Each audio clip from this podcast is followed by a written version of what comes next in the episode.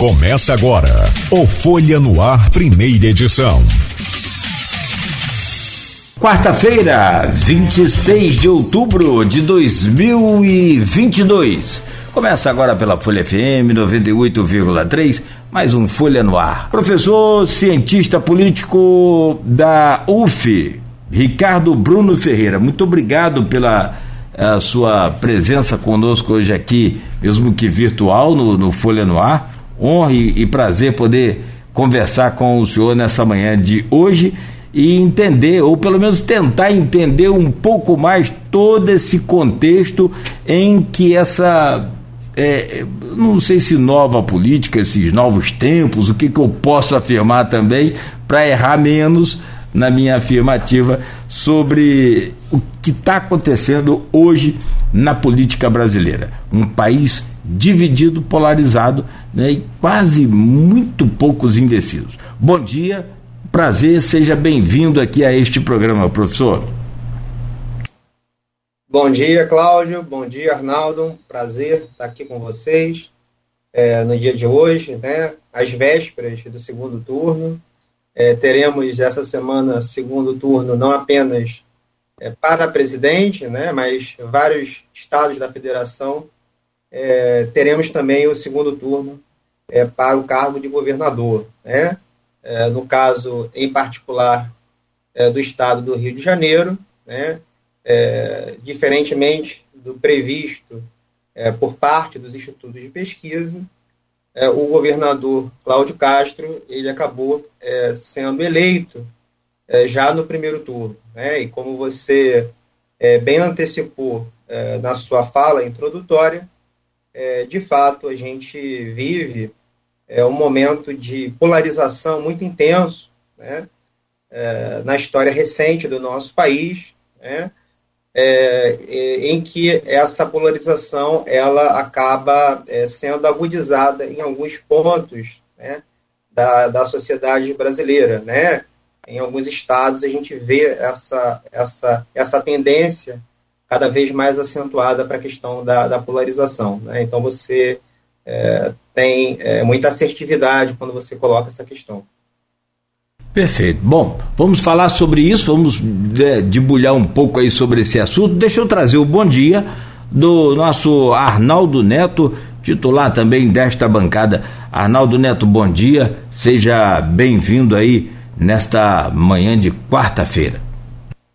Bom dia, Nogueira. Bom dia, professor Ricardo. Desde já agradeço pela participação aqui com a gente. Bom dia, sobretudo a você, ouvinte da Folha FM. Nogueira, quando você falava aí sobre a previsão do tempo, a dificuldade para os institutos da, de meteorologia em relação à primavera, eu lembrei, o Bolsonaro foi a primavera, então, dos institutos de pesquisa, né? A dificuldade que todos tiveram de captar a intenção de voto do presidente. Né? Todo, todos os institutos praticamente acertaram a intenção de voto do presidente Lula, que quase liquida a fatura no primeiro turno, faltou ali cerca de 1,5% dos votos para liquidar no primeiro turno, mas todos eles subestimaram a votação, né, a votação do presidente Bolsonaro, que chegou ali a 43% das intenções de, dos votos, enquanto os institutos, a maior parte dele estava abaixo de 40% a, a, projeção dos votos do Bolsonaro. Professor, vamos falar então primeiro sobre pesquisas, pegando esse gancho aí em relação ao que o, essa analogia, essa brincadeira aí para a gente começar a nossa conversa. Realmente, essa, esse erro dos institutos de pesquisa que não tem intenção de cravar resultados, de apontar tendências. As, as tendências todo mundo acert, todos eles acertaram. É, o primeiro foi o Lula, o segundo o Bolsonaro, que estão aí disputando o segundo turno. Mas esse, esse erro em relação a, a, aos votos do presidente Bolsonaro, o que, esse, o que você acredita que possa ter motivado esse movimento em todas as pesquisas? Tem um método aí? O eleitor do Bolsonaro esconde o voto, ele não revela voto? E como que isso dá base para esse discurso contra as pesquisas numa eleição de segundo turno, segundo turno longo, 28 dias? Ótima sua pergunta, Arnaldo. É, é, uma, é uma questão que, de certa forma, é, mobilizou né, a atenção da opinião pública, em especial a partir do momento em que os dados né, é, começaram a ser é, divulgados né, pelo, pelo TSE já no dia da eleição, é, já sinalizando justamente para essa, é, essa, essa distância entre o que vinha sendo apresentado pelos principais institutos de pesquisa no nosso país é, com aquilo que foi quantificado né, é, pelos dados computados pelo, pelo TSE. É, é, eu é, tomo um pouco de cuidado, pelo menos na minha apreciação, quando eu é, utilizo é, o termo erro né, para tratar dessas, dessas pesquisas que foram ali colocadas, né, porque a pesquisa ela busca espelhar né, uma, uma tendência daquele momento. Né? Uma pesquisa ela se vale de uma série de metodologias, né?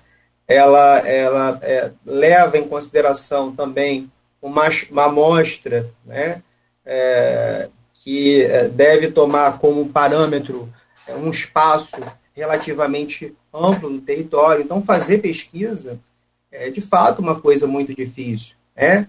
E a gente é, tem né, uma série de estudos de pesquisa que são muito sérios é, e que eles apontavam naquele momento ali né, a, a tendência é, de possibilidade de fatura né, é, por parte né, do ex-presidente Lula no primeiro turno. Né, então, é, essa tendência, de alguma forma, é, se manteve dentro da margem de erro, como você é, próprio colocou ao longo da sua fala, né, ficou faltando aproximadamente 1,5% é, né, para que a decisão fosse ali concluída, é, mas é, no que se no que se refere ao ex-presidente Jair Bolsonaro, a gente percebe de fato que é, houve uma, uma tendência de crescimento, né? É, sobretudo no dia é, do pleito eleitoral. Né? Então, é, isso é, pode ser atribuído a uma série de fatores, tá? Como a alta abstenção que a gente teve né, é, nesse primeiro turno, né? se você for olhar direitinho né, os dados realizados pelo próprio TSE, a gente percebe né, um, um quantitativo maior né, de eleitores que, que são aqueles eleitores que é, geralmente votam no, ex-presidente Lula, é, sendo aqueles aquela fatia do eleitorado mais responsável pela abstenção. Né? Então, mais de 50% dos eleitores que se abstiveram no primeiro turno é, é, é, faz parte daquela faixa de, de renda né, e de grau de escolaridade que, em sua grande parte, é, vota no ex-presidente Lula. Isso, de alguma forma, explique né, é, esse quantitativo que foi lá colocado. Né? É, pode ser que tenha ocorrido também uma migração né, desses votos né, que iriam ser dados num primeiro momento para o Ciro Gomes e também para Simone Tebet, que acabaram é, sendo direcionados né, nessa ideia do voto útil para o, o, presidente Jair Bolsonaro. E essa, e essa tendência é, é, possivelmente já teria ocorrido anteriormente com o ex-presidente Lula. Tá? Então, na realidade, o que eu estou querendo dizer é que há uma multiplicidade de fatores que explicam né, essa, esse certo distanciamento em relação ao que foi posto pelos institutos de pesquisa em relação ao que foi, é, de alguma forma, computado é, pelo TSE é, no resultado das urnas. Tá? Então, a gente pode vai continuar conversando sobre isso, mas fazendo um panorama assim, é bem amplo sobre, sobre a questão.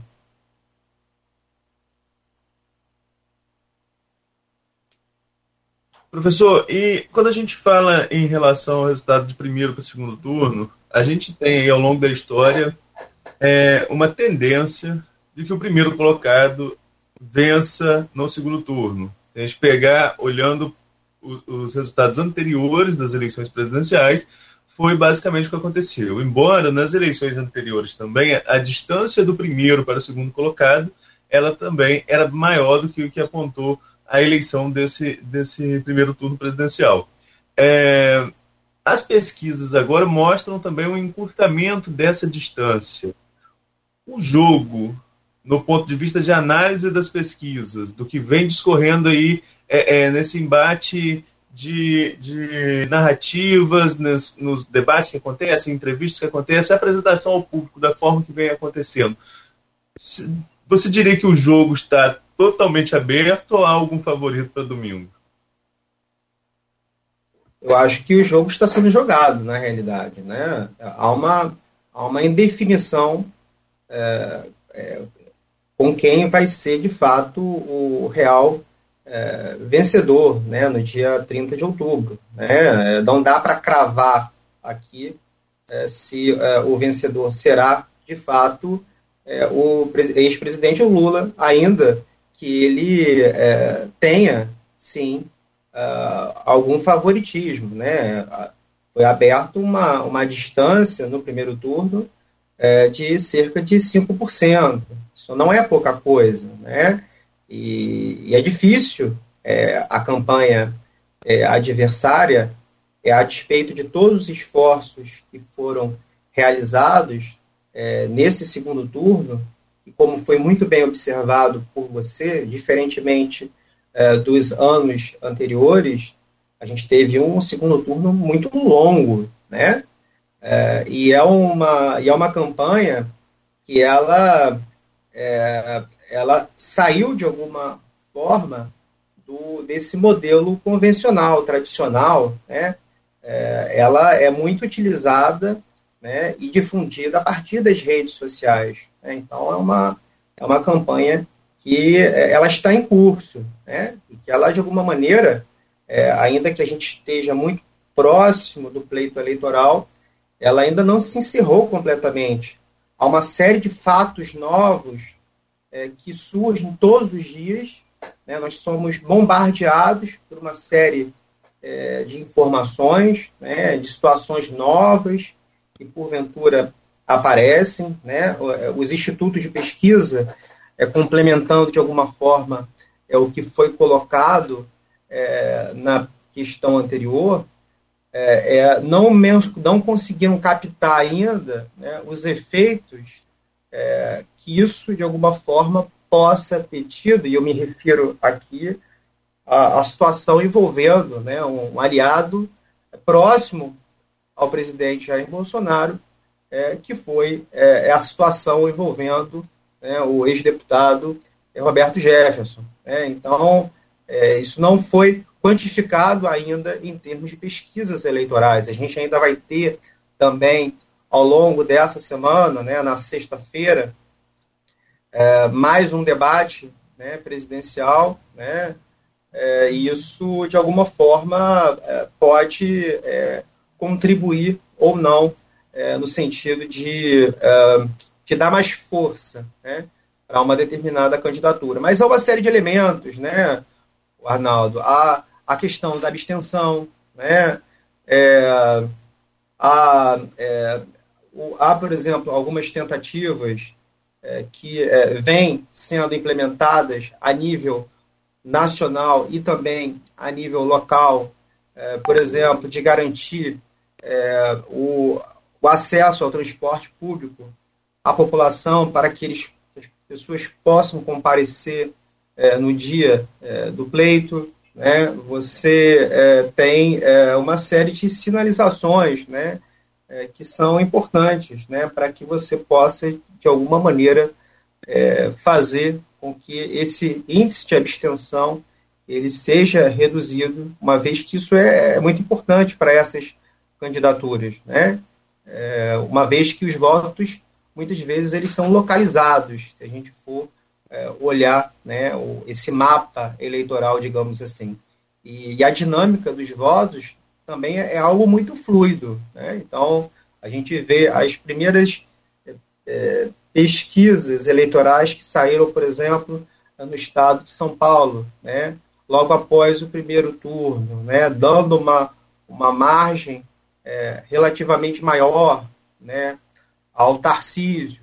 A gente percebeu é, pelo menos no resultado que saiu ontem, um encurtamento nessa, nessa distância. Então, eu acho que o jogo está sendo jogado, não apenas a nível é, nacional, mas também nos diferentes estados da federação.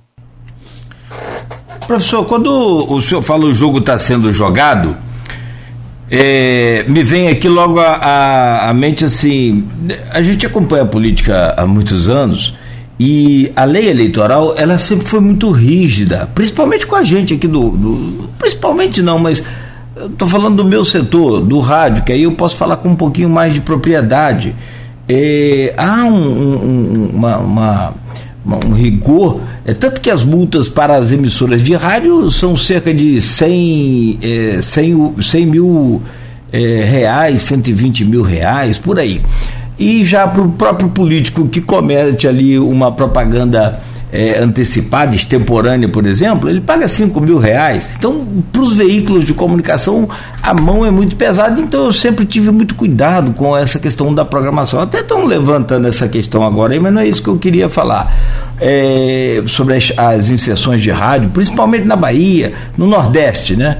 É, o, o PL né, levantou essa questão e levou para o Supremo. O Supremo pediu para que pudesse, então, o STR pediu para que pudesse apresentar as provas que não foram apresentadas, mas parece que ontem, no final do dia, mandaram um relatório já com o nome de rádio, com os horários, enfim, aquela coisa toda.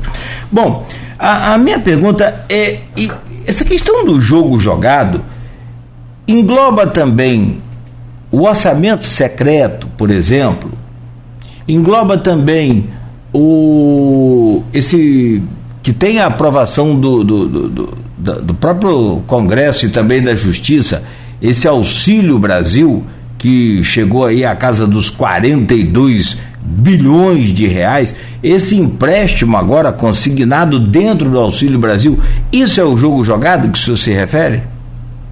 Porque eu pergunto isso em virtude da rigidez da lei eleitoral. Agora o senhor viu aí, recentemente o próprio tribunal, o próprio Supremo, liberou também é, o transporte para o eleitor no domingo, coisa que se, é, é, é, é crime eleitoral de, de, de, você conseguir ver aí é, é, deputado, por exemplo, candidato eleito em eleições anteriores, perdendo mandato por causa de transporte de eleitor.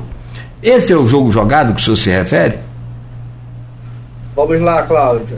Primeiramente, é, eu quero é, frisar né, na, na, minha fala, né, é, quando eu digo que o jogo está sendo jogado, eu quero deixar claro que é, trata-se de uma indefinição né, em relação ao resultado para presidente da, da República. Né? Há um favoritismo, né, que não é algo que a gente possa é, desconsiderar. Né? Então, as, as os principais institutos de pesquisa, né, há, uma, há uma série de institutos de pesquisa, né, é, eles, é, é, sobretudo esses, esses mais renomados, eles apontam né, esse, esse favoritismo em relação ao ex-presidente Lula. Tá?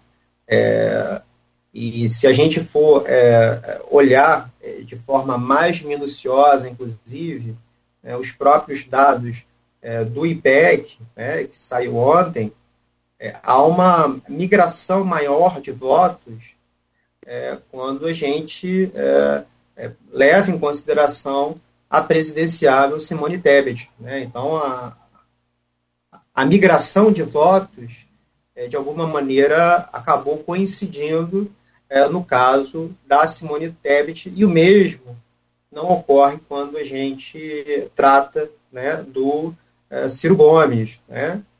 É, em que essa margem é, é muito menor. Né? O, o, o, o candidato né, e atual presidente Jair Bolsonaro, ele corre, na realidade, contra o tempo. Né?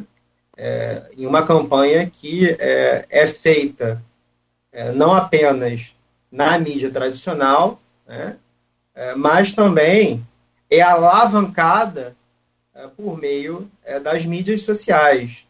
É, e no caso, em especial das mídias sociais, há um protagonismo maior na candidatura do Jair Bolsonaro. Né? é, seja pela possibilidade né, que o presidente tem de engajamento, né, os números gerais né, do Bolsonaro em relação ao Lula são muito superiores né, nas principais é, mídias, é, como o Facebook, né, o Instagram né, e o próprio Telegram, né, que vem sendo é, muito utilizado né, é, nesses últimos tempos é, por esses grupos é, alinhados à candidatura do Bolsonaro.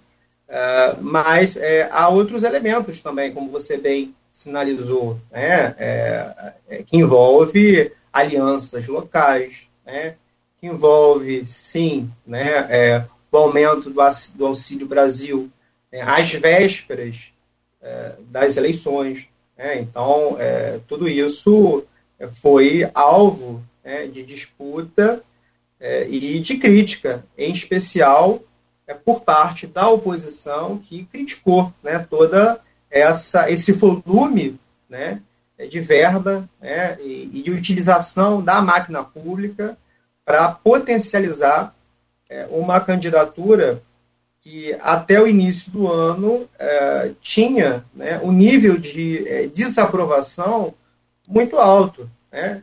Essa tendência ela foi reduzindo progressivamente né, até a semana do pleito eleitoral, mas ela ainda é muito alta, né? Ela ainda é muito alta é, e, é, e os principais institutos de pesquisa colocam né, é, uma margem de 47% a 49% de desaprovação é, em relação à, própria figura né, do, do, presidente Jair Bolsonaro. Né? Então, isso é uma, é, uma, é uma tendência que é difícil de ser revertida, é, o que não significa que seja impossível. Há uma série de situações, de elementos, de questões que vêm sendo colocadas é, no nosso dia a dia. Né? O uso das mídias é, sociais, nesse sentido, vem contribuindo bastante para tentar alavancar essas, essa candidatura. Tá?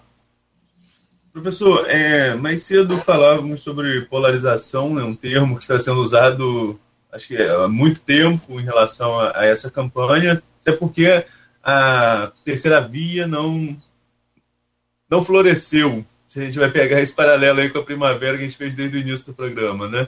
Enfim, não, não despontou ninguém da terceira via. Nesse período tivemos um segundo turno, o primeiro turno com cara de segundo, é, os dois principais candidatos com mais de 90% dos votos válidos.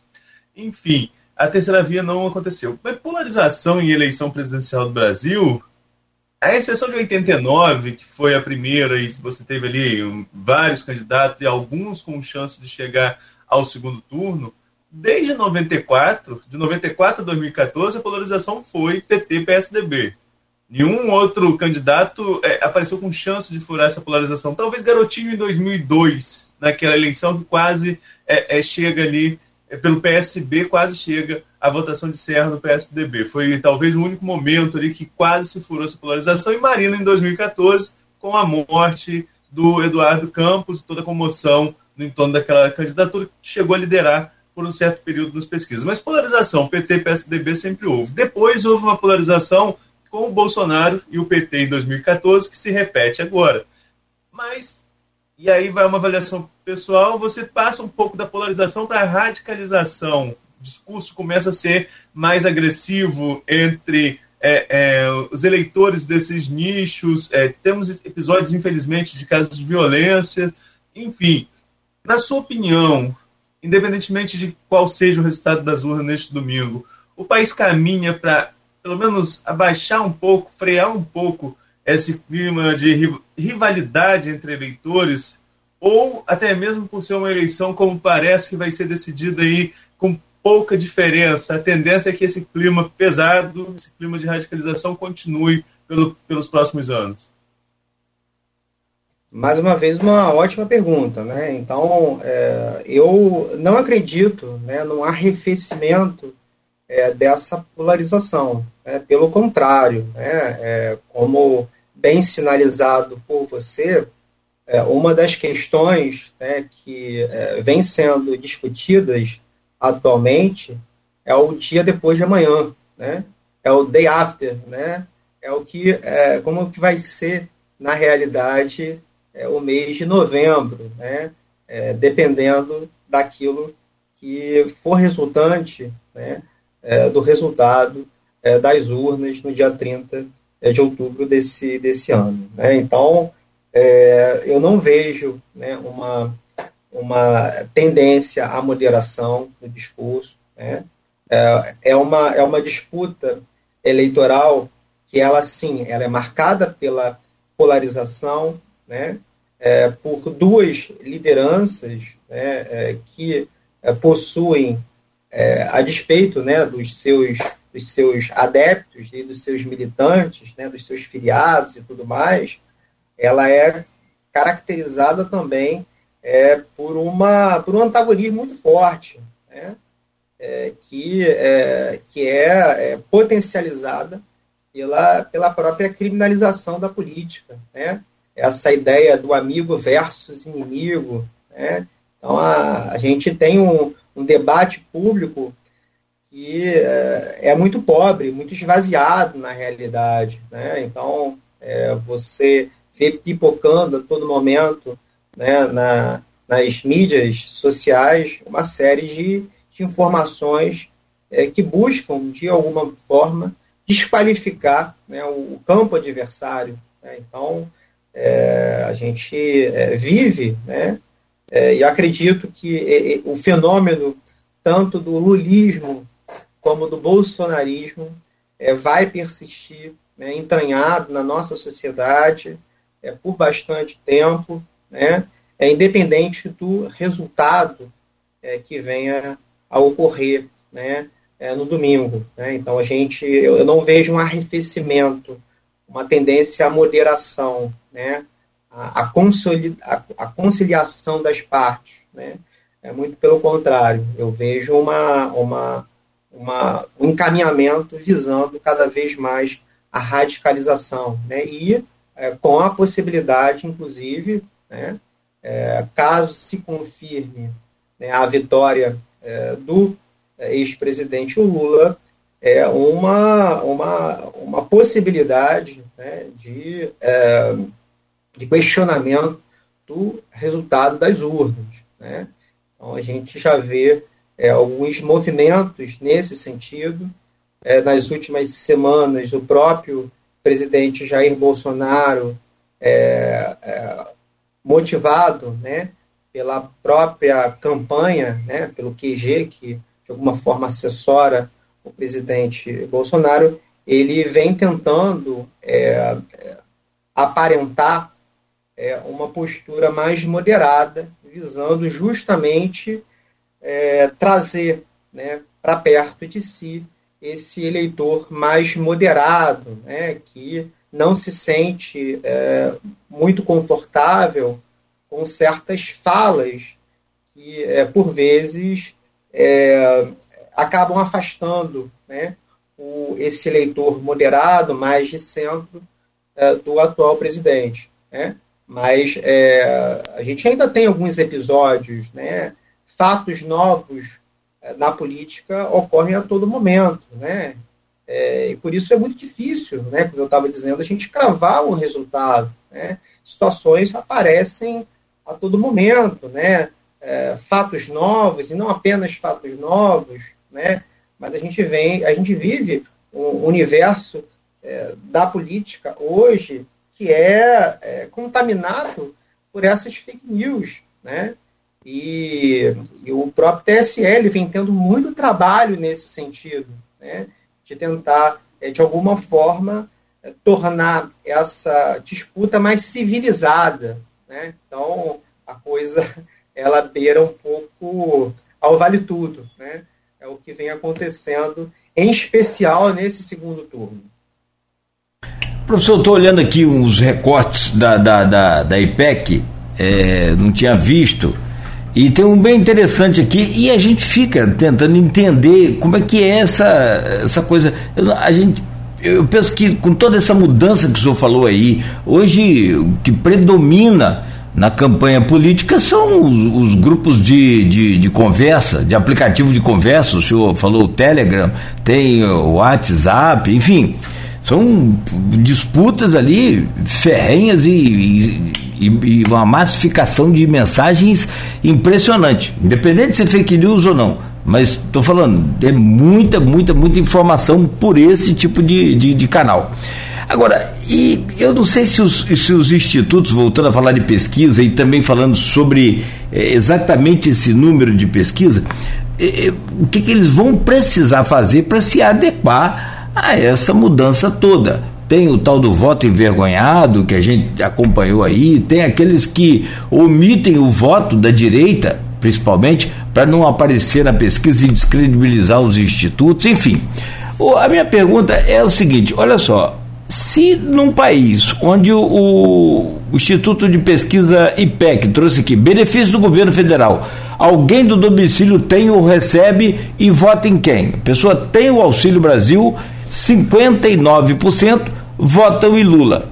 Tem o Auxílio Brasil, 35% votam em Bolsonaro, ou qualquer tipo de auxílio do, do governo federal. A, a minha pergunta é: a coisa aqui, nesse caso aqui, fica um, um dado à parte aí, é, só para a gente analisar. Nesse país tão polarizado, que o senhor falou que não vai acabar após as eleições, o Arnaldo falou em arrefecer, mesmo tendo é, essa polarização toda e uma franja muito pequena de indeciso. O senhor acredita que um debate, por exemplo, como esse de sexta-feira, pode ser decisivo, já que ninguém muda? É um fla-flu? É, você tem razão, né? É, é muito difícil você ter é, uma, uma reversão né, é, do quadro eleitoral é, a partir né, de um debate, né? É, se bem que não é um debate comum, né? um debate que é, tem uma repercussão é, nacional, né? é, o, é, o, é o principal debate eleitoral é, no país, né? então a, vai haver toda uma mobilização por parte das duas candidaturas, né? de modo a indicar que os seus respectivos candidatos é, saíram dali vencedores, né? É, mas a gente tem que observar a própria questão do desempenho, né? Que os dois é, presidenciáveis é, tiveram, né? Nas, é, nas, nas disputas anteriores, né? Então, é, falando em especial, né?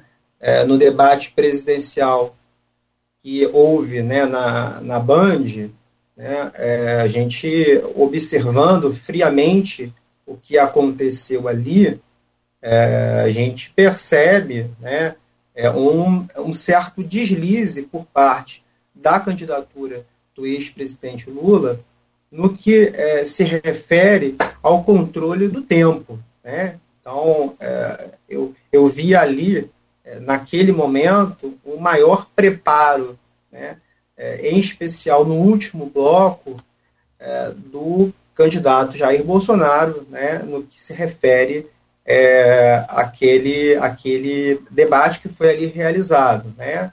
É, alguns é, institutos de pesquisa que fizeram né, um levantamento logo após a, re, a realização desse debate é, demonstraram que houve um pequeno crescimento né, do, do, do presidente Jair Bolsonaro é por conta do desempenho que ocorreu ali. Né? O, o, o ex-presidente Lula ele não se saiu mal, né? como é, é, colocado aí pelas, pelas mídias sociais, sobretudo pelas mídias sociais bolsonaristas. Mas houve, sim, né, é, alguns equívocos, sobretudo no que se refere ao timing, né, ao controle do tempo, em especial no, no último bloco. Né? É, é, quando a gente fala de um debate, há uma série de situações que são importantes, né? o comportamento do candidato, né? É, teve um momento do próprio do próprio debate em que o Bolsonaro ele encosta né, a mão no, no, no ex-presidente Lula, né? Então é, o gestual também importa, né? É, e há também aqueles eleitores é, Cláudio, que são aqueles eleitores de última hora, né? que não são aqueles eleitores convictos, se bem que nessa eleição é, que nós estamos vivenciando agora, há um grau de definição muito alto né, é, por grande parte é do eleitorado brasileiro, né, que é, gira acima de 93%, né, que independentemente do que Bolsonaro ou Lula venha a dizer ou fazer nesse debate, não vai mudar, em hipótese alguma. Né? Mas sempre há uma, uma margem é, relativamente pequena de indecisos, né? É, e também é, de um voto que é, pode ser fluido né, em algum momento, é, é, não obstante, de fato, né, é difícil essa, essa, essa reversão a partir né, de um debate presidencial. Mas, Cláudio, fatos novos acontecem todos os dias. Né? A disputa ela acontece não apenas na via tradicional, ela, ela está nas mídias sociais, né? com influenciadores, né? com compartilhamento de uma série de mensagens que são divulgadas cotidianamente, né? É, de forma a detratar a candidatura adversária. Né? Então, é, são situações que escapam do controle. Né? É, por mais que é, haja uma preparação profissional, e há por parte dessas duas candidaturas, há situações que, é, de alguma forma, é, não são tão bem calculadas assim. Né? Então, é, por vezes, o tiro pode sair pela culatra. É mais ou menos nesse sentido. Agora, é, até pegando esse gancho em relação aos fatos novos, acho que desde 2000 e, e, Lula lidera as pesquisas de intenção de voto desde antes de ser preso. Né? Quando ele foi preso, ele já liderava as, as pesquisas com Bolsonaro em segundo, é, e aí nós tivemos uma eleição, como falamos, polarizada em 2018, com a vitória do Bolsonaro, com um fato novo, um fato atípico que não deve se repetir, foi o do atentado. Não é que não deve porque no, no, não é que não queira, o que eu estou dizendo é que não deve porque não faz parte do processo eleitoral um atentado a um candidato como aconteceu com Jair Bolsonaro em 2018. Né? Isso não, deve acontecer, não faz parte do jogo. Enfim, é, tivemos um fato novo, foi uma eleição diferente, o candidato sem poder, sem poder participar de debates, enfim, foi uma eleição diferenciada daquela de 2018. Para 2022, Lula sai da prisão, volta para o jogo e a polarização continua agora com embates direto entre Lula e Bolsonaro. Lula adota uma estratégia que é natural a líder de pesquisas, de não comparecer a todos os debates, ele eleger alguns debates para comparecer, foi no da Band, como você citou, e vai no da TV Globo na, na sexta-feira. Mas os fatos novos, esses são inevitáveis. Né? E aí teve esse fato recente do, do Roberto Jefferson, no, no último fim de semana, né, com tiros contra a Polícia Federal. Mas, professor Ricardo, professor Ricardo Bruno, professor da UF, cientista político, não parece que Bolsonaro tem teflon? Nada pega no Bolsonaro? Como que vocês na academia, que acompanham os movimentos da política social, como conseguir explicar esse movimento em torno do bolsonarismo, do bolsonarismo em torno do seu líder, do presidente Bolsonaro. Esse teflon, será que dura aí muito tempo ainda? É, na verdade, quando a gente fala, né, você se refere propriamente à figura do Bolsonaro, mas é, de alguma forma é, isso se aplica, né, acredito eu, ao próprio ex-presidente Lula. Né? É, ambos possuem um eleitorado é, que está muito consolidado. Né? Então, há um, há um, há um percentual é, de votos que é, dificilmente vai migrar para o campo adversário. Né? Então, é, você colocou também em um dos momentos é, da sua fala é, o fato, né, a estratégia utilizada né, por aquele candidato que ocupa a dianteira né, é, das, é, dos principais institutos de pesquisa, que é o ex-presidente Lula, de não comparecimento né, aos debates né, e privilegiando de alguma forma é, alguns debates para que ele coloque ali né, a, a, a, o seu projeto de governo né, e, e sinalize para a população é, o seu diferencial em relação à candidatura é, adversária, É, mas isso, é, de alguma forma, aconteceu né? É, também em, é, em processos eleitorais anteriores para presidente da República, e o próprio é, candidato né, é, que está à frente no estado de São Paulo, né, que é o Tarcísio, ele vem adotando a mesma estratégia. Né? Então, é, obviamente que faz parte, né, do ponto de vista discursivo, você tentar né, é, desqualificar o seu oponente que está na frente, como sendo covarde, por exemplo, né? mas na realidade é uma estratégia que é utilizada né, por, por todos os candidatos, né, é, quando eles, é, de alguma forma, assumem a dianteira, porque você participar de um debate, você está sujeito ali né, a, a questionamentos, você é, tem a possibilidade né, de perder né, algum tipo de, de margem de, de, diferença que você possui em relação ao seu adversário. Né? Então, é uma estratégia que, é, de fato, vem sendo implementada e isso faz parte né, do jogo político. Né?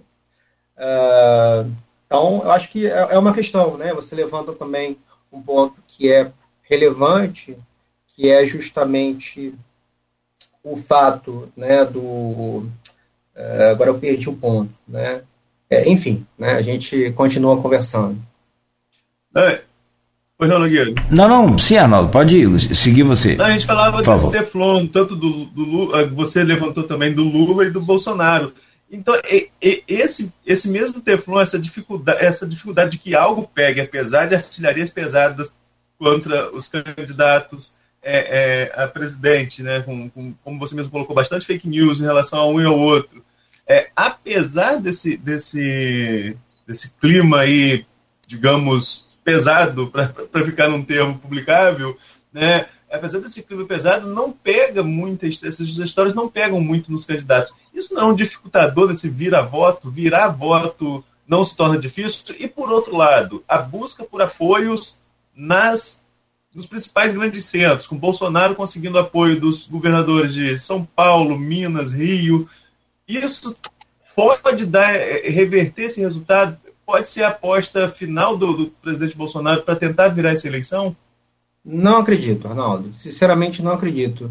É, porque é, se é, essa, essa reversão né, viesse a acontecer a partir desses apoios, isso já teria, de alguma forma, se materializado nessas pesquisas. Tá? Então, obviamente que apoio é algo muito importante. Né? Eu não estou desconsiderando essas alianças, né, a importância desses apoios regionais. Né? O, o presidente Jair Bolsonaro, ele de fato teve alianças muito é, importantes para esse, para esse segundo turno, com, com é, destaque né, é, o acordo que foi firmado com o governador eleito de Minas Gerais, né, o Zema. Né, isso foi, um, foi um, um apoio importante conquistado por ele. Né, é, o próprio o próprio governador de São Paulo também, que acabou substituindo né, o Dória, é, foi algo que, de alguma forma, é, sinalizou né, e aumentou o leque né, de alianças é, do Bolsonaro para esse segundo turno. Por outro lado, também, é, é, a candidatura né, do, é, do ex-presidente Lula trouxe para perto de si né, a a presidenciável Simone Tebet, né, que a, se saiu muito bem é, em todos os debates realizados ao longo do primeiro turno, né, e que teve uma postura muito incisiva a todo momento, é, em especial no tocante é, à questão é, da vacina, né, e, é, e do papel assumido pelo governo de Jair Bolsonaro é, durante esse período da pandemia. Né? E, e por isso que a gente percebe, né, se a gente for olhar a fundo os dados do IPEC que saíram ontem, é uma migração maior né, é, dos votos da Simone Tebet para o ex-presidente Lula. Né? Então, é, isso, é, de fato, né, sinaliza para essas questões. Eu acho que o apoio, sim, ele, ele é importante, tá? mas ele não é, é determinante. Tá? Eu acho que é, há, vários elementos, digamos assim, há variáveis né, que são fundamentais. E, a, e a, ainda que o, o Lula é, tenha tido, em especial, durante essa semana, né, uma série de direitos de resposta é, garantidos né, pelo, pelo TSE, é, por sua vez, a gente tem uma, um impulsionamento da candidatura do Bolsonaro é, nas mídias sociais. Né? Então, a, dinheiro em publicidade da candidatura de Bolsonaro é muito superior à do ex-presidente Lula. Né? A, capacidade de captação de fundos né, é, para utilização nas, é, nas principais redes sociais. Hoje em dia, grande parte das pessoas é, estão muito mais logadas né, no Instagram, no Facebook, né, no Twitter, no Telegram, do que propriamente assistindo é, os principais canais de televisão. Então, é uma, é uma mudança né, é comportamental que é importante, é, o, o, o, bolsonarismo, digamos assim, né, que é, se introduz, se enraiza na vida social brasileira nas últimas eleições, é, soube utilizar né, e operar muito bem essas tecnologias, essa é a grande realidade. Né? A gente é, percebia nas eleições anteriores, né, é, protagonizadas pelo, é, pelo Fernando Haddad, né, que assumiu naquele momento ali é, o, o, a função né, é, de, é, de direcionar a oposição né, é, por conta né, da, da prisão do ex-presidente Lula, havia ali uma dificuldade muito grande né, em lidar com as mídias sociais. Né? A gente percebe uma mudança significativa de direcionamento nessa, nessas eleições. Tá? Então, a, o PT, né, a candidatura do Lula, é, soube lidar muito melhor com, com tudo isso. Né, e alavancar, de fato, é, a candidatura do, ex-presidente Lula nas, nas principais é, redes sociais. Isso vem sendo feito, né, alguns é, influencers, né, é, que vem contribuindo significativamente é, nesse sentido, né, a, a, a própria a, o próprio arranjo, né, é, e, e apoio informal, né, do André Janones nesse sentido sinaliza é, para esse melhor né, isso eu não sei se o termo seria melhor ou não, né, porque virou um vale tudo, essa é a grande realidade. Né, é, não se combate mais é, desinformação com informação. Né? Então, a, o debate se transformou em a gente combate desinformação com mais desinformação. Né? Então, esse é o cenário que a gente é, é, está vivenciando agora, né? que é um debate que é muito pobre do ponto de vista é, da, da, discussão pública, né? Porque o que acontece? Aparece quais, quais, são as questões que estão sendo colocadas, né, no debate público atual, né? Fechamento de igreja, né? É, banheiro unissex, né? É, é, a questão envolvendo as meninas venezuelanas, né? Uh, enfim, há uma série de situações. Agora surgiu um fato novo, como a gente conversou é, brevemente, né, o, a questão envolvendo um aliado próximo ao presidente Jair Bolsonaro, que é o Roberto Jefferson. Enfim, há uma série de situações que é, são difíceis de serem controladas, né, e que, é, em alguma medida, é, tornam esse cenário muito polarizado. Agora, uma coisa é verdade. Quanto mais se aproxima do dia 30, maior a probabilidade né, é, de, é, de vitória, né, ou de tendência à vitória nas urnas por parte do ex-presidente Lula. Isso não é uma, não é uma certeza, a gente ainda é, vive num momento de indefinição, mas é, existe essa, essa tendência. Tá? Professor, só para fechar aqui da minha parte, Arnaldo, é, eu, sobre essa questão de internet, eu, a gente falava aqui na semana passada com o Lindbergh Farias, deputado eleito agora com mais de 150 mil votos no estado do Rio. Eu, eu, eu, perguntei a ele, questionei sobre essa, essa coisa do PT ainda não, da esquerda, na verdade, não, continuar patinando nas redes sociais, na internet. Apesar de concordar com o que o senhor falou, melhorou sim, cresceu sim. É, mas ele alega que não deveria usar as redes com, com fakes e tal. Eu falei, não, não é com fake, é com é, é, é inteligência, com, com trabalho e com é, poder de convencimento na conversa, não com fake. Mas ainda percebo que o, o PT está bem distante, a esquerda principalmente, está bem distante aí nesse caso da direita, do Bolsonaro, que domina muito bem essa situação. Com fake ou não, eles comandam essa rede. Infelizmente, com, com muito fake também, porque tem fake de, de tudo que é lado, dos dois lados. A minha pergunta é: se nós temos aí uma franja quase que invisível de indecisos, como mudar o resultado é, desta eleição? Não estou nem me baseando em pesquisa, vamos esquecer pesquisa. Nos 6 milhões de votos de vantagem que o Lula teve no primeiro turno, como virar essa questão?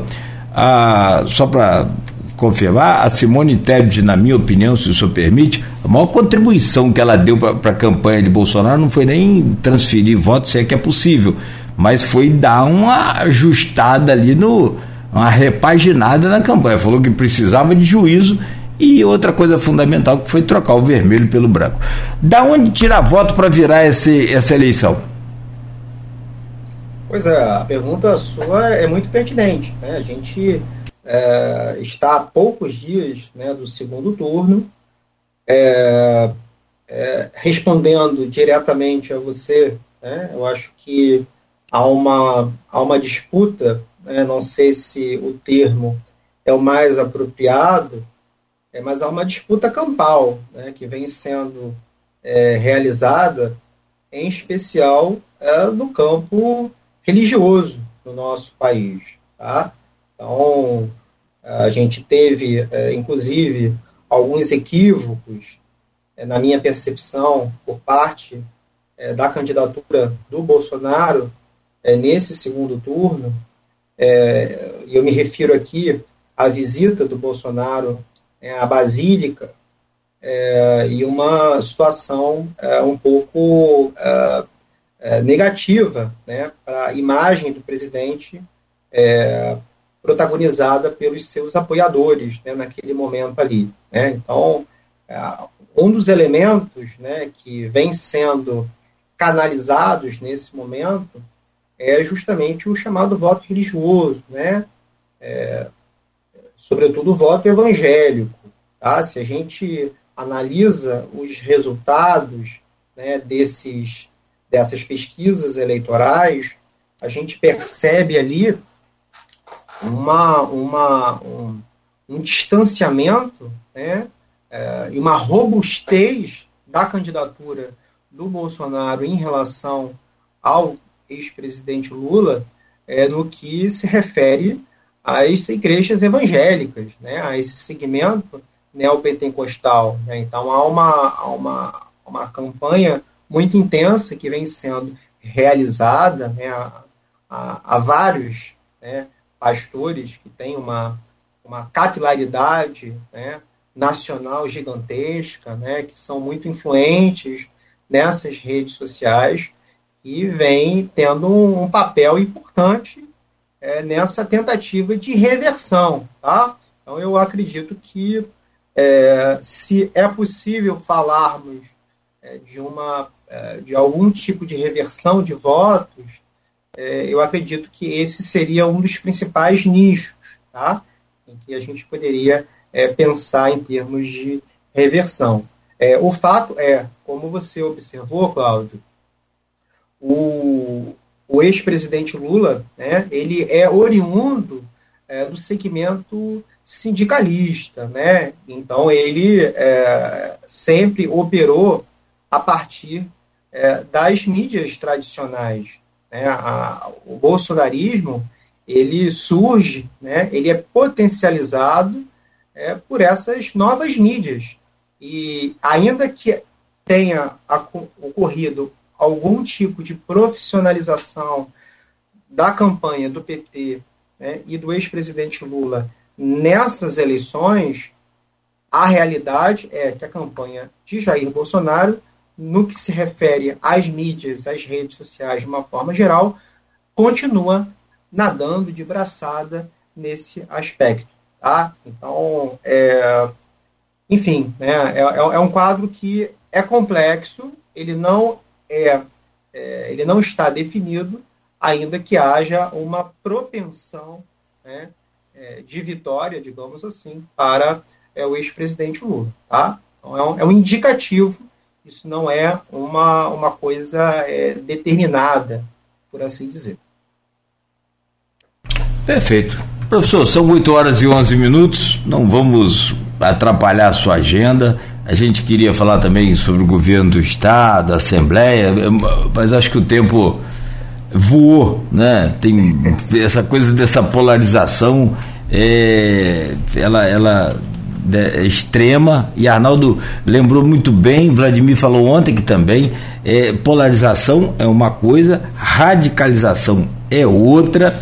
Né? Então a coisa está meio complicada. No próprio episódio aí do Roberto Jefferson, é, no domingo, é, eu postei lá nas redes lá uma foto da, da, da televisão, né, da imagem da TV, falando, Roberto Jefferson acaba de ser preso e tal.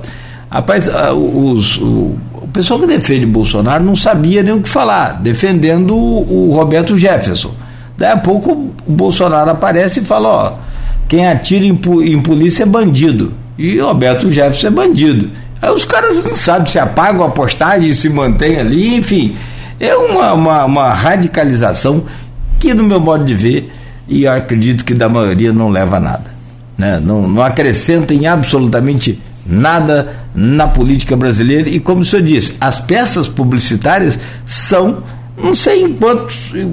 Essa semana eu vi uma peça de Bolsonaro muito boa, ele falando de agricultura, que deu títulos a 400 mil é, é, é, proprietários de, de, de, pequenas propriedades.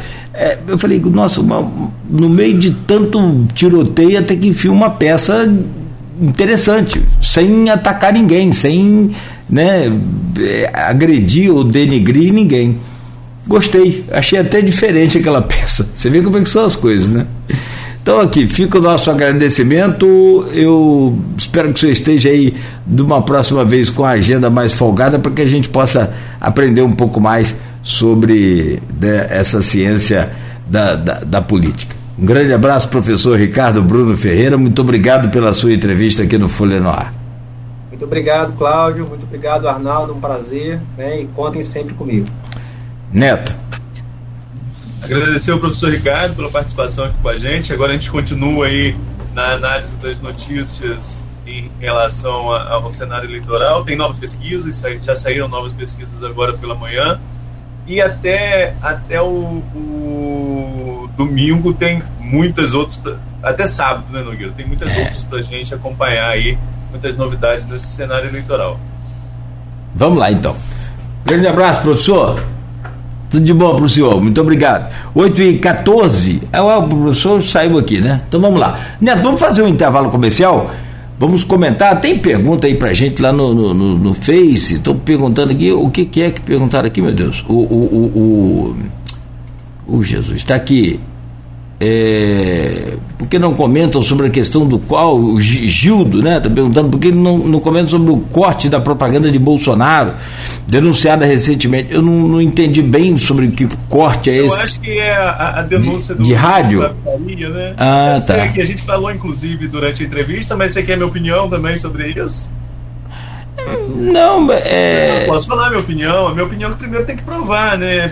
Não adianta chegar e falar como um, um, uma excelente estratégia é mais uma cortina de fumaça. é para tentar desviar o foco do tiro que saiu pela culatra do Roberto Jefferson. Minha opinião é essa, posso aprofundar no próximo bloco. É, depois a gente comenta. E também não há nenhuma comprovação, apesar de uma nova apresentação ontem de, de, de, E a gente falava disso aqui ontem, durante o programa também, com a Luiz Abreu Barbosa, com o próprio prefeito. Isso é uma situação gravíssima, se de fato aconteceu. Agora, precisa provar é preciso que se prove. Parece que na, na, na, parte da manhã, quando foi então entregue a documentação, não havia uma prova concreta. O tribunal, o, o, o TSE pediu, né, deu 24 horas para que se apresentasse as provas. E parece que à noite a, o TSE então recebeu essa lista com a relação já de rádios, horários, que tem um instituto contratado só para isso, né?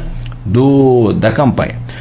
O nosso convidado que foi o Ricardo Bruno Ferreira, cientista político e professor da UF, que comentou aqui sobre as eleições 2022, a polarização, fake news, a, o uso das religiões, né, nas eleições, enfim, é, tudo que está em evidência, o, essa questão também do, do Roberto Jefferson, é, todos os assuntos envolvendo o atual pleito. E a gente segue então agora com as manchetes de hoje do jornal Folha da Manhã, que está nas bancas já desde cedo e na casa dos, dos assinantes também, nas casas aí de todos os assinantes. Na Folha da Manhã de hoje, Vladimir espera Castro e Flávio para ato em apoio a Bolsonaro. Prefeito confirmou a presença do governador na cidade. Hoje o governador estava com H1N1, né, com aquela gripe e suspeita pelo menos, e, mas já confirmou que vai estar na cidade hoje, pelo prefeito. É, o governador que estava com a gripe. Definição do voto e análise das urnas no primeiro turno. Câmara, eleição da mesa e as possibilidades para 2024 foram alguns dos assuntos né, que o, o, Vladimir também abordou aqui no programa ontem e repercute hoje na capa do jornal Folha da Manhã. Siciliano pede votos para Lula em Campos. A campanha continua. Enquanto o presidente da Lege, Siciliano, esteve em reunião com simpatizantes de Lula na segunda-feira. Na Folha da Manhã de hoje, festa da democracia, urnas são preparadas para o segundo turno. A Justiça Eleitoral, com dados, eh, foram inseminados e urnas que serão usadas na região já foram lacradas. Produção de agosto, repasse de royalties com queda para toda a região. De sábado a terça, acidentes com mortes em Guarulhos e na BR 356. Final da Libertadores, expectativa do Flamengo para a disputa do Tri da América. O Flamengo ganha título é por semana. Minha nossa, enquanto nós estamos aqui esperando por década. Ô oh, meu pai, não estou nem falando do Botafogo ainda, hein? É, rapidamente aqui, né, que ganhou um semana passada, de Copa do Brasil. Agora chega sábado vai ganhar outro. É contra o Santos? Atlético. Contra o, o Atlético Paranaense. É que o Santos. Ah, Santos foi ontem, perdão. 3 a 2 Bom, então comunicar aqui aos leitores que a gente já está anunciando, o Jornal Folha da Manhã sairá no domingo, tá? E não no sábado, nesse final de semana agora. Para fechar aqui as folhas e a gente trazer os comentários do Arnaldo, corrida presidencial, as pesquisas e os tiros na semana derradeira. São destaques no ponto final. Em memória, reconhecimento a mulheres campistas, capa da Folha 2. O Homem do Cachorro é premiado em festival. Produção da Planície também está em destaque na, no caderno Folha 2. Meu caro Arnaldo, o Gildo levantou a bola aqui, é, por que, que a gente não fala sobre o. Porque o, as propagandas, como que ele colocou?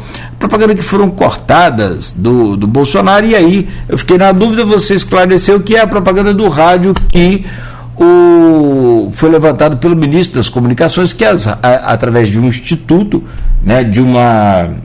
É, de, de, um, de, um, de uma empresa que fez um levantamento durante a campanha e me parece que foram é, 154 mil inserções a menos para Bolsonaro em rádios no Brasil, principalmente no Nordeste. É, e a gente falava sobre a questão de provas que ainda não haviam é, sido entregues até ontem de manhã ao TSE, mas que à tarde apareceu uma relação com os nomes de emissoras, horários. O, o ministro voltou a se comunicar sobre o assunto. Gostaria que você já começasse aí esse bloco comentando sobre esse tema. É um fato. É um, só perdão, desculpa, Arnaldo se comprovado, é um fato gravíssimo e que precisa, naturalmente, ter a devida punição. Com certeza, tem que ter punição. Se for comprovado e se não for, tem que ter punição.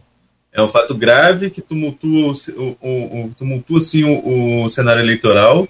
É, é, a paridade, sobretudo no segundo turno, há uma paridade de espaço aos dois candidatos, a não ser em casos de direito de resposta, mas aí é a justiça que deve intervir e não a emissora por vontade própria favorecer candidato A ou B.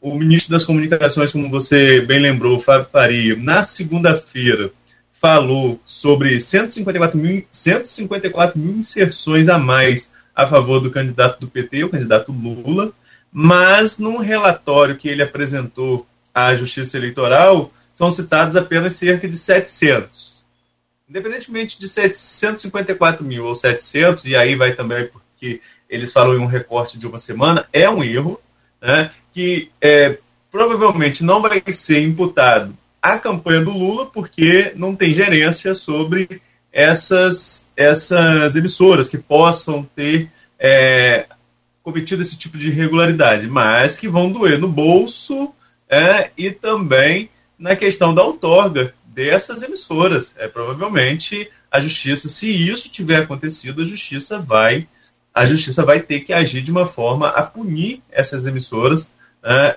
em relação a esse fato. Tomara que seja é, não seja verdade para o bem do processo democrático da eleição, né, mas se for verdade, é uma denúncia, deve ser punido. Agora, se também não for, se não for, é uma questão que precisa ser bastante esclarecida porque veio do ministro das Comunicações. Né? É, ganha um peso ainda maior é, esse tom dessa denúncia. Vamos acompanhar os desdobramentos dela, mas na torcida, e aí falo aqui como comunicador que escreve, que faz comentários em rádio, comentários em TV, acho que nós não podemos interferir no pleito dessa forma, de maneira nenhuma. Preferências todos temos. Né? Somos seres humanos, temos direito a um voto, como cada um que nos ouve nesse momento, como cada um que nos assiste pelas redes sociais. Todos nós temos direito a um voto e nossos votos, claro que nós temos preferências. É, o que nós tentamos a todo custo, por causa da profissão, é manter esse, essa preferência mais distante dos nossos comentários, manter essa preferência mais distante das nossas análises, fazer uma análise fria dos fatos, independentemente das suas paixões.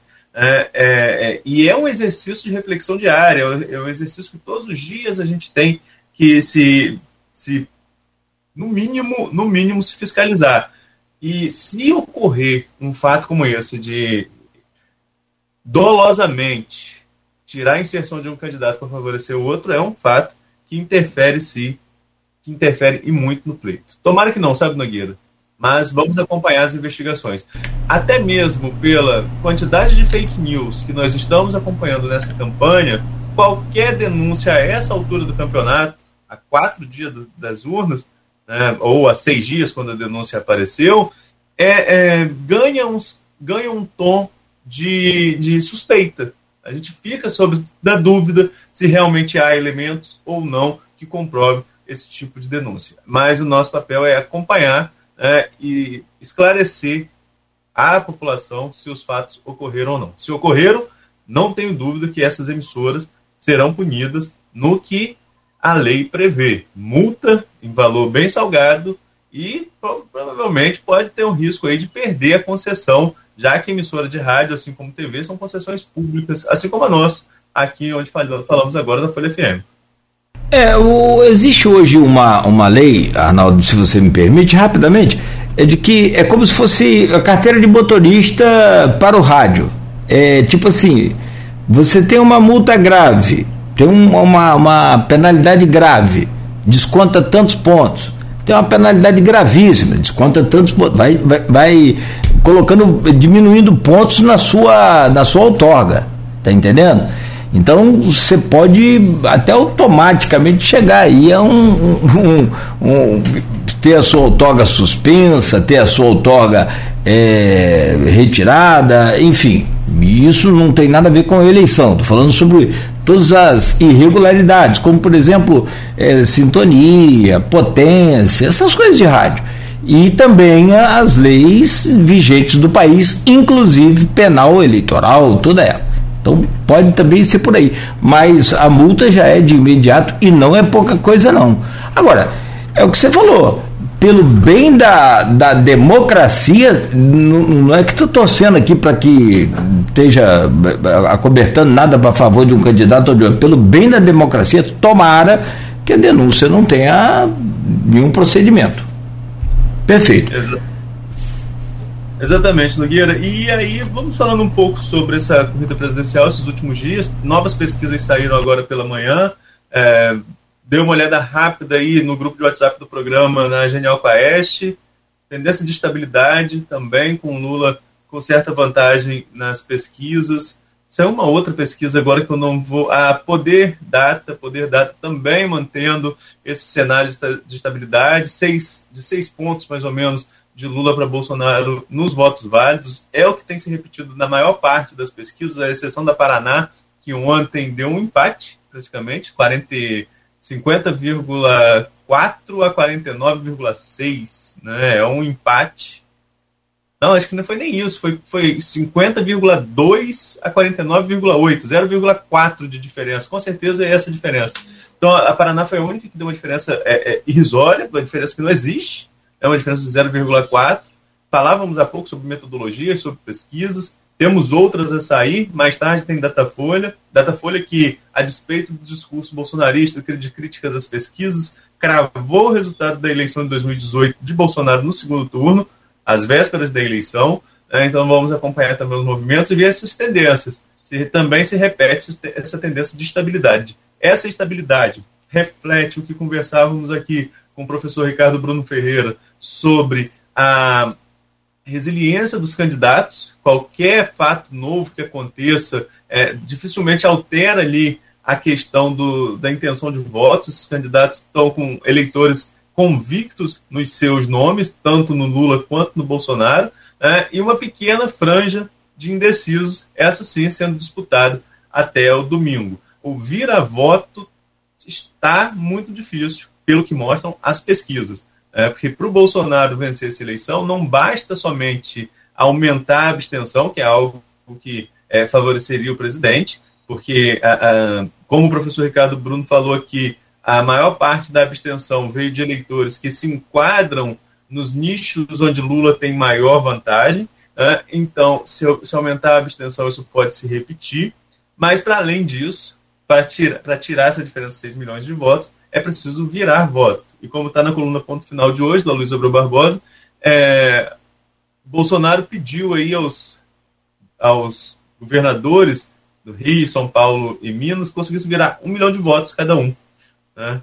Você virando um milhão de cada um, virando três, virar três é tirar seis. Tirar a diferença de seis, né? É tirar a diferença de seis já aqui no Sudeste, e aí o jogo estaria mais do que aberto. Está aberto e estaria mais do que aberto. Agora, vão conseguir isso? Tem tempo para isso? Só as urnas de domingo a partir das 17 horas para nos mostrar, Nogueira. Essa coisa do, do, do, diferente que apareceu agora, do voto escondido, do não é nem voto envergonhado, do voto que é para confundir os institutos de pesquisa, e que não é só no Brasil, isso é, é, vem do mundo todo, vem da Europa, vem também da América é, do Norte, é, onde a direita pratica isso, onde os, os, seguidores, onde os simpatizantes da direita praticam essa coisa de não declarar o voto e tal, apesar dos institutos terem se é, é, readequado aí para o segundo turno, deixa a gente muito assim cético quanto a essa questão de, de números. Mas algumas pesquisas, Arnaldo, foram muito bem no, no, no primeiro turno. Essa Intel, por exemplo, foi. A Atlas Intel foi bem no primeiro turno, ah, bem, bem, bem próximo ali, acertando, errando muito pouco, o que dá um, né, evidentemente, uma margem de, de erro admissível até por qualquer um. Agora, é, o, o, que eu tento fazer de contas aqui é assim, de, sem, sem pesquisa. É, Lula teve 6 milhões de votos de vantagem no primeiro turno.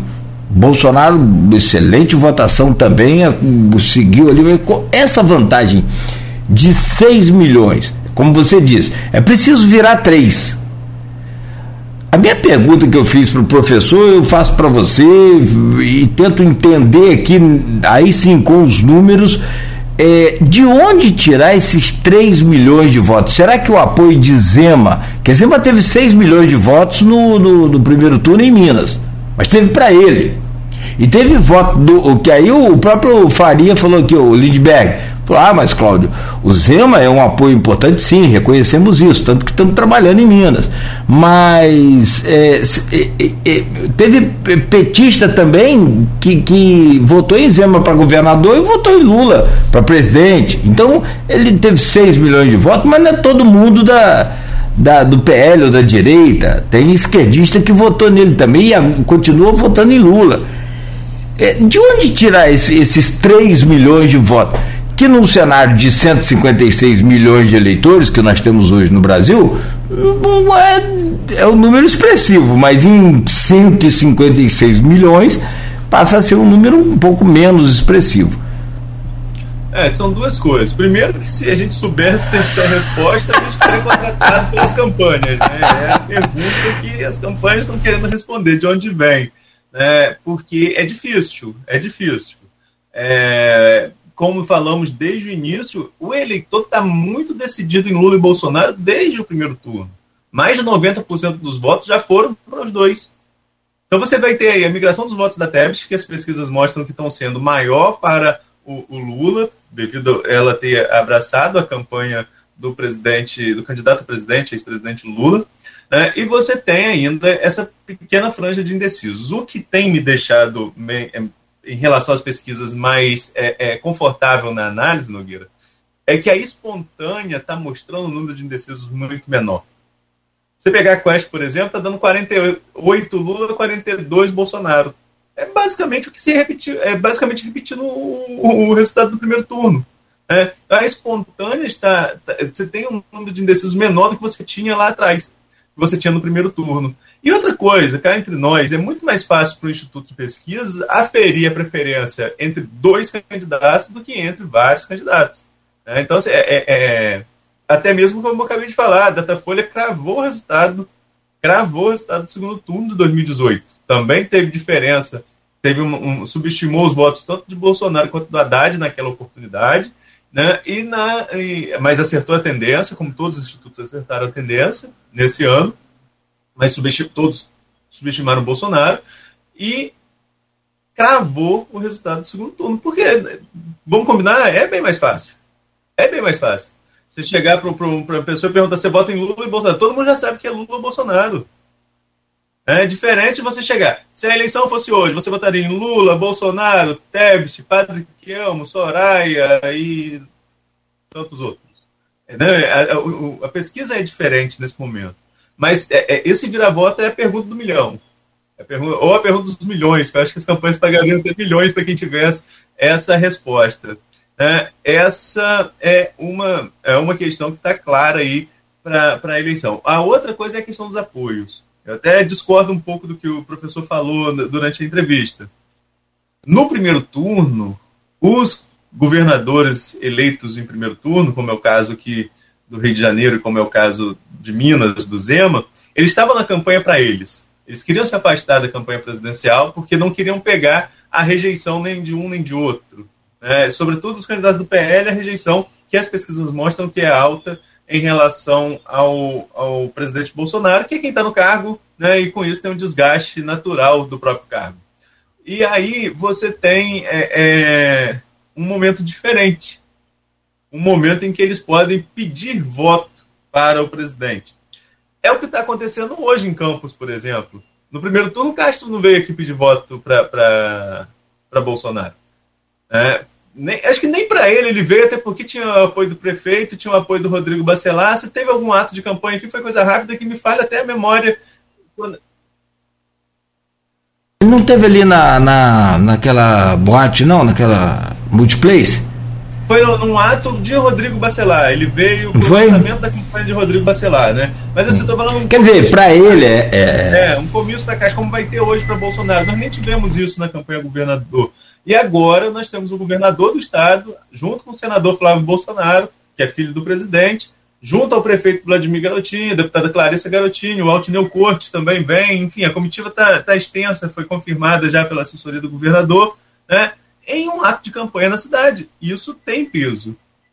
Eu só queria colocar que o Vladimir também é, disse aqui ontem que ligou pessoalmente pro, pro, pro Rodrigo Bacelar convidando para vir também.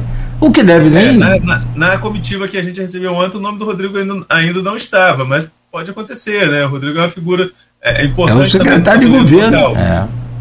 é. E é o secretário então, de governo. Secretário de governo, justamente. E nós temos, então nós temos uma diferença em relação ao primeiro turno, que é essa: os governadores estão mais soltos, entre aspas, para fazer campanha em relação ao seu candidato a presidente. E isso pode sim, no meu ponto de vista, ter uma influência nessa, nessa eleição. Mas, é, como eu não acompanhei toda a entrevista do Vladimir ontem, mas como tive que pegar a transcrição para editá-la, o que eu não ouvi, eu li. Né? E, e, o próprio Vladimir falou aqui ontem que na expectativa dele vai dar uns 60-40 em campos. Nada muito diferente do que foi no primeiro turno. Entendeu? Então, assim, é, é, vai ter um aumento de votos para o Bolsonaro? Vai mas inevitavelmente também terá um aumento de votos para o Lula. E nossa região é uma região muito conservadora. É uma região que o PT tem dificuldade de vencer e não é de hoje, não é de vencer do Bolsonaro, é de vencer. Né? É, as duas eleições de Fernando Henrique, é, Lula contra Serra, Lula contra Alckmin, as duas de Dilma, Dilma contra Alckmin, Dilma contra Écio.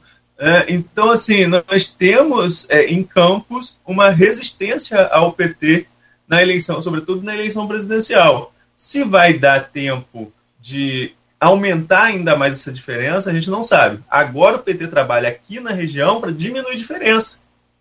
É difícil virar. O próprio Lindbergh falou isso aqui. Então são estratégias locais. A estratégia, quais, quais são as estratégias? O PT aumentar a diferença no Nordeste. E as pesquisas apontam que isso vai acontecer. A estratégia do, do PT segurar ou diminuir a diferença nos três maiores colégios eleitorais, São Paulo, Minas e Rio. A estratégia do, do, do Bolsonaro nesses três estados, ampliar a vantagem e virar um milhão de votos em cada um deles. As estratégias estão postas. Tem um debate pela frente. Se vai acontecer ou não, Nogueira, a gente conversa domingo, às 17 horas, que é quando a gente volta a falar aqui na rádio. domingo, é, a partir das 17 horas. São 8h49, só para fechar, você falando em Nordeste, olha aqui. A pesquisa IPEC, dia 5 do 10, Nordeste, Lula 69, Bolsonaro 26. Dia 10 do 10, Lula 70, Bolsonaro 26.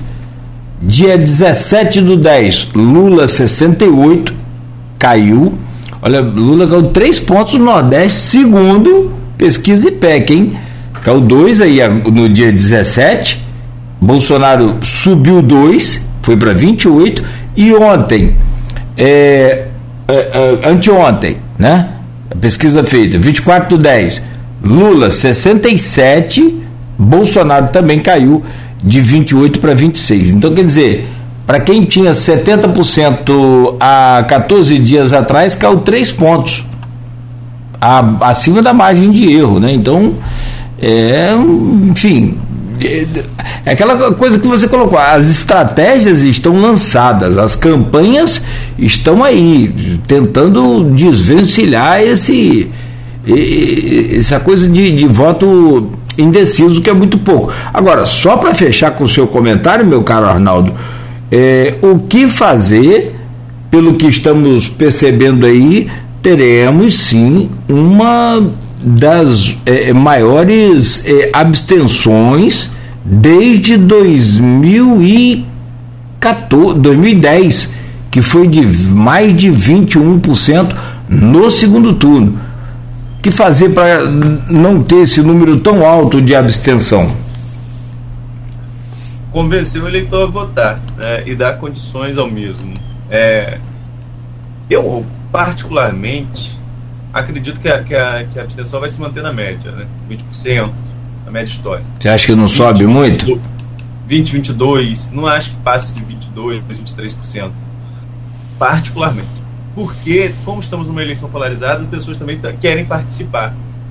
Né? Mas reconheço que, sobretudo no interior do interior, nas regiões mais distantes, ainda mais onde a eleição de governador já foi liquidada, é difícil você tirar o cara que mora longe da sessão eleitoral para ir lá dar o seu voto somente a presidente. Embora não estou desqualificando o voto a presidente como somente, estou falando que é só esse que ele tem que votar. É, então, assim, são, são, são nuances que podem favorecer o aumento da abstenção. Estamos vendo, país afora, uma, um movimento de adiar o, o recesso do dia 28 em relação ao servidor público. Salvo o melhor juízo, em certo momento essa discussão foi de se formalizar isso judicialmente, que não pode ter recesso no fim de semana, nem antes, é, no, no, na, nem na sexta, nem na segunda do fim de semana do segundo turno. É, ou se mudar, ou uma discussão de mudar a data do segundo turno. É, na minha opinião, o segundo turno tinha que ter sido no domingo. Ficou muito longo, ficou muito longa essa, essa campanha. Mas aí quem, quem sorriu em relação aos juristas que colocam que é no primeiro e no último domingo de outubro, né? Enfim, é, então nós temos também, como não vai ter esse recesso, a possibilidade maior de que as pessoas fiquem no seu domicílio eleitoral. Então são várias nuances. Mas essa do, do voto definido, ela é muito forte de levar o eleitor até a urna. Então, eu não, eu não acredito que o eleitor que votou no primeiro turno convicto, ele vire voto nem que ele deixe de votar. Então, por isso eu vejo alguma dificuldade, as pesquisas mostram que está muito consolidado, esses números estão muito consolidados. Mas também não boto todas as minhas fichas, não. Eu, eu, digo, quando me perguntam qual a minha opinião sobre domingo, eu falo: olha, a tendência é de vitória do Lula, como apontam as pesquisas. E Lula, se fosse uma partida de futebol, saiu da frente, venceu de 1 a 0 no primeiro tempo. Agora, você aposta que o segundo tempo vai dar o mesmo resultado? Não aposto, não. Não aposto nem um centavo de que possa dar o segundo. Concordo, aí eu concordo plenamente com o professor Ricardo Bruno que nós ouvimos aqui no, no primeiro bloco. O jogo está totalmente aberto, o jogo está totalmente aberto e qualquer resultado pode acontecer no, no domingo. Até mesmo as pesquisas mostram quando não literalmente elas encostam nos limites da margem de erro. Elas encostam no limite. É, quando você pega um 53 a 47, um 54 a 46, Obviamente que você tem aí uma, uma pequena margem, né? no caso 54 a 46 da IPEC, nos limites da margem de erro seriam 48 a 52, você ainda tem 4 pontos de vantagem. Uh, quando você pega um, um, um 47 a 53, com a margem de erro de 2 pontos, você vai ter um 51 a 49, ou seja, não bate, não empata tecnicamente, mas bate perto ali nos extremos. Então você tem um jogo muito aberto e ainda com uma pequena margem de indecisos e os chamados votos envergonhados que a gente só vai conhecer na apuração oficial do Tribunal Superior Eleitoral, Nogueira. É isso, meu caro Arnaldo. E ontem teve debate lá do, do, do Leite contra o Onix, né? Lorenzoni, Onix. Ridículo, né? Rapaz, muito ruim, muito ruim, muito ruim. Aliás, aqui, vou fechar aqui meus comentários. Que campanha de nível tão baixo, meu Deus do céu, de um lado e de outro. É o que eu falei aqui, as peças publicitárias são quase que 100% é, é, de ataques. Eu vi, e repito, uma do Bolsonaro no domingo, muito bacana, sobre títulos de posse agrária, muito legal. Eu achei até estranho. Eu falei, rapaz, não vai falar mal do Lula? Ou o Lula, daí a pouco, não vai falar mal. Eu, eu encontrei uma peça que eu, consegui, que eu tenha conseguido ver sobre algum trabalho prestado por um desses candidatos, que foi a peça do, do, do Bolsonaro. E, é, vai dar uma alfinetadinha também no, no, no, no MST. No final, né? É, é, é. é, Mas aí faz parte, faz parte do Não. né? Tentar é, provocar ali o outro. Mas pelo, pelo de uma, mas ah, de uma forma educada. De é, mas, mas, como diria aquele menino, de, de uma forma mais. É, é, é, é, é gentilmente discordando dele, né? Mas não, é, é só, isso, é porque ali teve também um ataque no MST, mas no, no, no que diz respeito às outras peças, esse foi um, uma maravilha, né? Nós, temos que, nós vamos ter que estudar, nós vamos ter que estudar. Falo isso enquanto comunicador. Sim. Porque dá certo. Porque dá certo. É extremamente errado essa campanha odiosa, essa campanha de mentiras, mas ela dá resultado. Tanto dá resultado que os dois candidatos estão aí. Um usou dessa estratégia é, é, do pós-verdade desde 2018. Pós-verdade, o que é o pós-verdade? Eu chego aqui e digo que Nogueira eu digo, você não está aqui na bancada, eu digo que você matou crianças em tal lugar. Né? E eu digo e acabou. Eu tenho espaço aqui para dizer, tenho, no caso, usando as redes sociais, eu digo que você matou crianças. Eu não provo. Vão lá, criam uma arte como se fosse um site, que é a coisa mais fácil do mundo. Vão ali no Photoshop, criam uma arte, botam uma foto sua, de uma matéria, bota uma data antiga e diz que teve uma matéria que você matou criança. Essa, essa, essa, esse print dessa matéria vai circular nas redes sociais de uma forma que o seu esclarecimento, por mais que eu possa responder na justiça pelo que eu disse, mas o seu esclarecimento não vai chegar novamente às mesmas pessoas que chegou a mensagem. E aí o estrago está feito. Entendeu? Então jamais nós vamos defender, enquanto, enquanto profissionais de comunicação, jamais nós vamos defender fake news.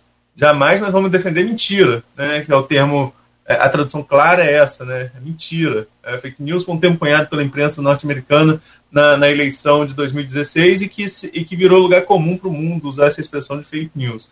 Mas é, é, é a mentira do, na, na campanha, é, isso é, nós vamos ser contra veementemente. Mas temos que admitir, enquanto analistas, que dá resultado. Tanto dá resultado que está aí essa polarização, esse clima nada amistoso, briga entre famílias, briga entre amigos. Eu fiz uma escolha de não brigar com ninguém durante a campanha. 2018 até tive algumas desavenças. Essa, dessa vez eu falei, ah, não. As pessoas também, também precisam aprender a pesquisar um pouquinho, ver se é verdade. Eu, quando recebo qualquer informação, seja relacionada a um candidato ou a outro, vou checar, vou buscar, e uso os termos da matéria, boto em sites é, é, é, confiáveis, jogo no Google, vejo se tem mais de um site, se tiver só em um também eu fico na dúvida, entendeu? as pessoas precisam aprender a fazer esse filtro. Mas é muito mais cômodo né, dizer que é verdade e repassar. Não, não, e a frase clássica, né? Não sei se é verdade, mas se for é um absurdo. É a frase clássica de quem compartilha fake news. É, exatamente. E ó, não tem idade não, hein? Não é só pra tiozão não, hein?